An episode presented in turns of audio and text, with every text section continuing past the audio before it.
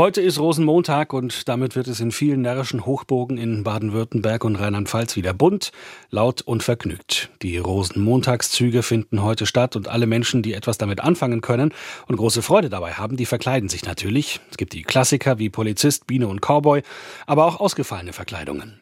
Wir springen also für einen Tag in eine andere Rolle, können nach außen andere Werte vertreten oder können auch ganz einfach mal nicht wir selbst sein.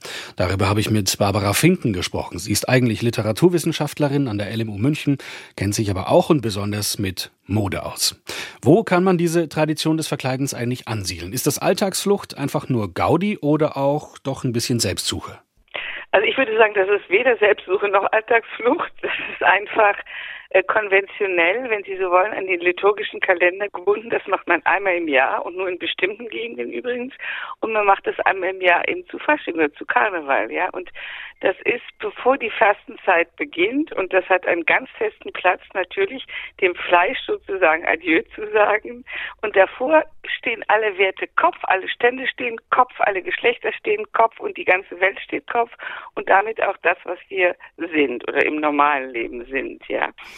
Glauben Sie denn, dass diese Effekte, die so eine Verkleidungszeit sozusagen auf uns haben kann, dass die auch bewirkt, dass wir nach diesen Karnevalstagen wieder besser funktionieren im Kopf und in der Psyche?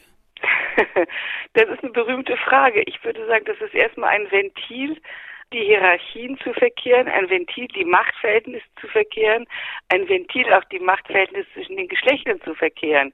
Man kann sagen, nachdem die Luft verpufft ist in diesem Karneval, ist man danach wieder bereiter, sich in die Ordnung einzufügen. Man kann aber auch überlegen, ob nicht daraus der Erkenntnisgewinn entsteht, dass Kleider Leute machen, dass wenn wir uns anders anziehen, vielleicht wirklich alles anders wird.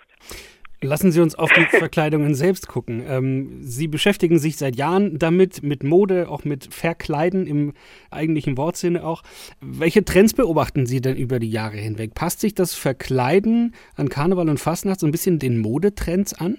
Eigentlich nicht. Eigentlich äh, zeigt das Verkleiden an Fastnacht eine erstaunliche Traditionalität, ja, also Sie haben schon gesagt, diese Rollen, in denen man sich normalerweise tut, Biene, Nymphe, Hexe, Polizist, ja, also all diese Bankräuber und diese Verkleidungsmasken sind doch eigentlich erstaunlich konstant und bleiben relativ gleich. Was immer neu ist, ist die Politisierung, die diese Karnevalszüge erreichen. Und die ist aber auch schon völlig traditionell, ja, also dass bestimmte Politiker veräppelt werden, dass bestimmte Themen veräppelt werden und so. Das ist immer dabei und das, diese politische Note ist auch gleich wichtig geblieben, würde ich sagen. Vielleicht sogar noch ein bisschen wichtiger geworden. Warum ist die noch ein bisschen wichtiger geworden, glauben Sie? Mm, naja, weil der Karneval natürlich Zeitströmungen in gewisser Weise vorausnimmt oder die vorwegnimmt oder den vorauseilt oder die aufgreift. Ich meine, der Karneval ist ja nicht außerhalb der Zeit. Das ist ein Kommentar zum Zeitgeschehen und ich würde sagen, da haben wir in den letzten fünf Jahren schon eine Verschärfung der politischen Diskussion und eine Infragestellung auch unserer Demokratien erfahren, die natürlich im Karneval denn irgendeinen Rückhalt hat. Glauben Sie, dass es Veränderungen gibt mit Blick auch auf die Geschlechterrollen? Also war der Karneval eigentlich schon immer fortschrittlich in Sachen Akzeptanz und Toleranz von Kleidung jenseits von anderen Konventionen? Ja, absolut. Ich meine, die Verkehrung der Geschlechterrollen, also dass Männer sich als Frauen, Frauen sich als Männer und man sich überhaupt irgendwie dazwischen ansieht, das hat natürlich der Karneval immer schon gemacht. Das war eines der Hauptthemen des Karnevals. Und insofern kann man sagen, gibt der Karneval sicherlich Beispiele dafür, dass Mode eben queert und der Karneval ist natürlich eine völlig queere Veranstaltung. Und insofern, ja, der Karneval ist immer der Großmoment der Toleranz, der Verkehrung, der Groteske, der Fachs. Und ja, der war immer schon toleranter und fortschrittlicher in dieser Hinsicht.